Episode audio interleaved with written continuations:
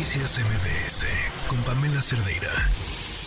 Platicábamos sobre lo que definió la Suprema Corte de Justicia de la Nación el día de hoy en torno a esta controversia planteada por el Instituto Nacional de Acceso a la Información y Protección de Datos Personales. Le agradezco muchísimo a Blanca Lilia Ibarra que nos acompañe en la línea. Gracias por estar aquí. Muy buenas tardes. Hola, qué, gusto saludarte. Buenas tardes, muchas gracias. Bueno, pues buenas noticias, ¿no? Fíjate que en efecto hace unas horas eh, terminó la sesión de la Corte, la última, antes eh, de que ellos se vayan, digamos, en este receso, y se determinó retornar el asunto a la ponencia de un ministro de la mayoría. Como si siguieron ustedes la transmisión, como tú sabes, el INAI presentó una controversia constitucional por la omisión de resultados eh, ante la falta de nombramiento de comisionados del INAI por el Senado de la República. Y bueno, pues eh, nos dan la razón y en este caso eh, se va a presentar un nuevo proyecto de resolución de conformidad con la postura mayoritaria. Ese proyecto de resolución supongo tendría que tener ya las directrices para que el Senado si es que sale en ese sentido, resuelva ya y haga los nombramientos pendientes?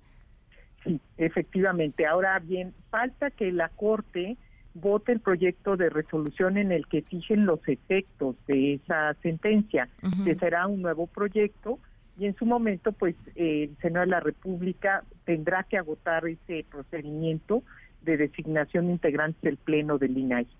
Mientras tanto, mucho se ha dicho sobre estos siete mil asuntos ya que tiene pues prácticamente parados el instituto sin poder resolver en el Pleno por esta falta de, de comisionados, de nombramientos de los comisionados.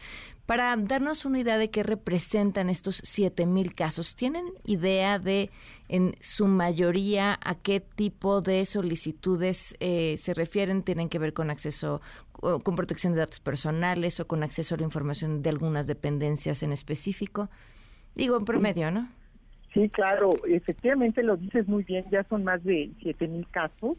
Para ser precisos, eh, debo decirte que llevamos 104 días donde el INAI no ha podido sesionar y 7.118 casos que están en trámite y la mayor parte de ellos son solicitudes en materia de acceso a la información, es decir, están relacionados con los jueces obligados de los tres poderes de la Unión y también ahí hay asuntos que fueron atraídos, digamos, de los estados de la mm. República. Tú sabes que tenemos esa posibilidad de ser segunda instancia, pero también de atraer recursos de revisión.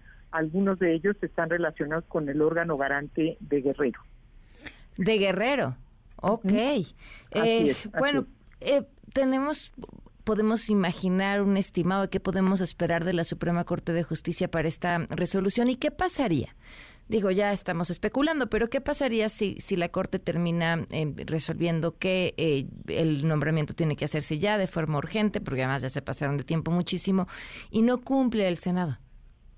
Bueno, mira, eh, en primer lugar tenemos que esperar en la primera semana de agosto, que es cuando regresa la Corte, tendrán que presentar ese nuevo proyecto con base a los argumentos que hoy presentaron la mayoría para desechar, digamos, el proyecto de la ministra ponente. Y si bien se prevén eh, procedimientos, digamos, para hacer efectivas esas sentencias que dicte la Corte, eh, en un escenario extremo eh, tienen la destitución, podrían llegar a la destitución de servidores públicos.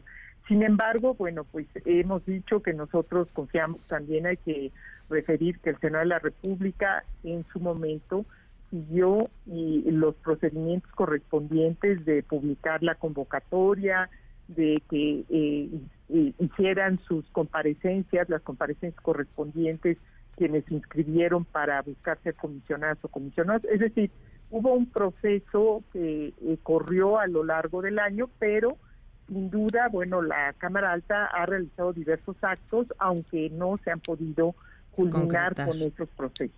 Claro. Pues estamos al pendiente y muchísimas gracias por habernos tomado la llamada. Al contrario, muchas gracias a ti, te mando un abrazo. Gracias igualmente. La comisionada presidenta del INAI México, Blanca Lilia Ibarra. Noticias MBS con Pamela Cerdeira.